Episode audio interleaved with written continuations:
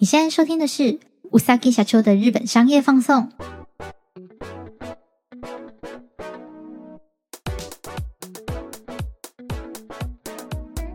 Hello，大家好，我是 Yuki，感谢你再次点开うさぎ社长的日本商业放送。这集是 EP 十九，我们马上来看看上周日本发生什么商务大小事吧。 日本最多使用者的跳蚤市场交易平台美露卡利十一月十三号公布了二零二四年第一四半期，也就是二零二三年七月到九月的财务资料，也同时宣布开始人力中介的业务，将于二零二四年春天推出美露卡利哈喽打工募集功能。让业者可以针对地区范围内的求职者发送短期的打工讯息。美露卡利推出此服务的背景，除了目前日本面临劳动人力不足之外，一方面也是希望跳蚤市场呈上 FinTech 这个商业模式，可以有更多的资金流动。从财报可以看得出来，虽然日本国内二零二三年七月到九月的纯利益相较前期大概成长了四点五倍，海外市场美国的业绩亏损，透过严谨的成本控管，有让整体的赤字额度缩小，但整体流通总额的比例却是连连下降。尽管二零二二年十一月，美露卡利推出自家的。クレジカード、メルカド，在跳蚤市场点数的高回馈活动下，目前信用卡的发行量已经突破两百万张，但显然还是不足以带动更多的资金流入美露卡利跳蚤市场，所以才推出提供打工资讯的平台，试图透过提供美露 Pay 给予デジタル払い支付薪水这样的功能，来推进整个 cash in and cash out 的循环。 之前我们也带过，美露卡利在信用卡以及支付的信用审查上，和一般的金融体系很不一样。他们依据的是消费者本人在美露卡利的信用消费，因此无关乎工作收入、年纪等。加上可以先买后付，吸引了很多的年轻人。事实上，美露卡利也的确希望更针对年轻人推出友善的服务。这类型的打工求职服务确实也蛮主打年轻人，但更多日本人对于这项业务是否可以带来好的效益，抱持着怀疑的态度。在这种求人嘛亲故的服务上，日本已经有一个成熟的 Time 平台，匹配率高达九十 percent。美露卡利或许醉翁之意不在酒，但这样的服务到底可以走多远，综效能有多高呢？值得后续继续关注。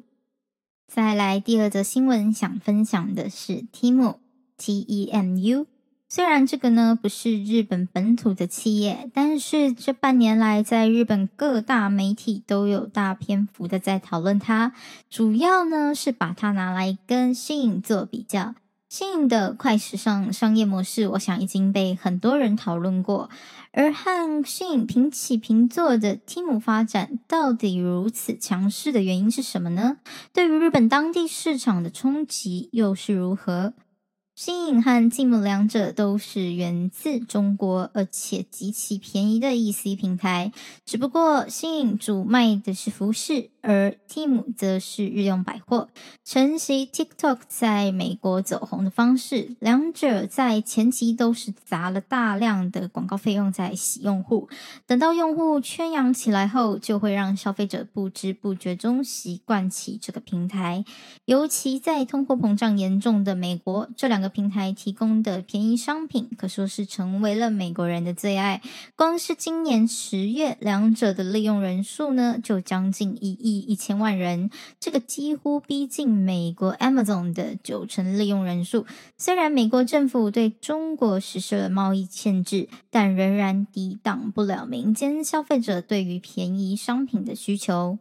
而在日本呢，也是一样的光景。Shein 进入日本后，就快速的获得了日本年轻消费族群的喜爱，打败了 H&M、Zara、Uniqlo 等企业，更是在去年二零二二年十一月，于日本的哈拉朱库原宿开设了实体的常驻店铺。Temu 在今年七月登陆日本。截至录音前呢，目前 iOS 和 Android 的日本榜单上，Temu 都是综合下载的第一名，受欢迎的程度不输当时的 Shein。虽然 Tim 和 Shein 都有品质的疑虑以及抄袭的嫌疑，但在其巨额广告宣传和不惜低价大量销售的策略，加上不需透过中介商就能轻易的实现跨境 EC 的服务，辅以运费补贴和退货支援，对于日本消费者来说，还是充满了诱因，竞争性之高，在主攻现在的年轻人市场策略上，可以说是非常的成功。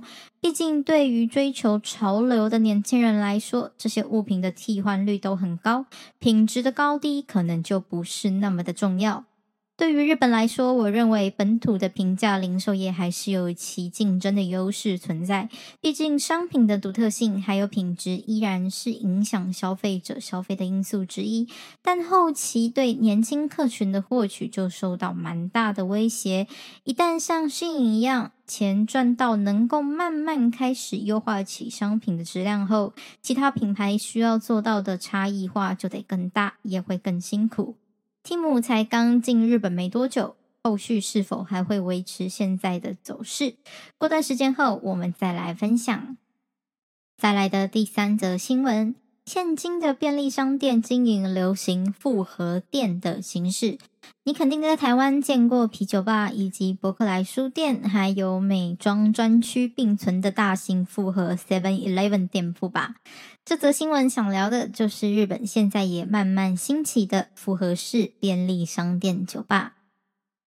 根据日媒 IT Media 的采访，一间名叫 NBG 的公司旗下的品牌酒的美术馆，在今年八月第一次与日本全家开启这种合作模式。相较于台湾可能比较迷你的便利商店酒吧，日本的便利商店酒吧则是以洋酒吧为主，从早上就开始营业，提供的酒类呢，也从基本的啤酒、海波鲁到威士忌、白兰地等等都有。十一月初，酒的美术馆更是扩大经营，另外与八间全家、四间 Lawson 店铺合作，主打轻松喝，最低一杯五百日币就有的便利商店酒吧。一方面可以提供更为轻松的喝酒环境外，便利商店内买的热食、零食、点心等等都可以带进酒吧当做下酒菜，提升了便利商店业者的客单价。在饮酒文化盛行的日本，客群从下班后想小喝一杯的上班族，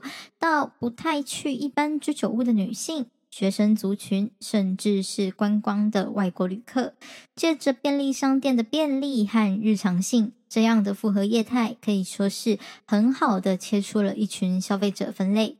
日本人的反馈也都普遍偏向正向。认为这样的场合对于本身就有社交性存在的便利商店休息区来说，有了酒吧后，可以更为友善的促进地区性的人际联系。穿着呢，也可以比较随性，也不用担心一个人去酒吧会有的尴尬。未来，NBG 的酒的美术馆也打算继续拓展此种业态，并将地点设置在观光客较多的地区，还有车站以及机场等人流流动性高的地点。而这样的业态呢，也让我想起我们 EP 零九曾经聊过的酒税改制。日本政府预期是在二零二六年前完成酒税的统一，依照进度，今年的十月又进行了一波酒税改制。啤酒每三百五十毫升大概减少约六点七日币的税额，第三类酒呢，则是每三百五十毫升新增九点二日币的税额。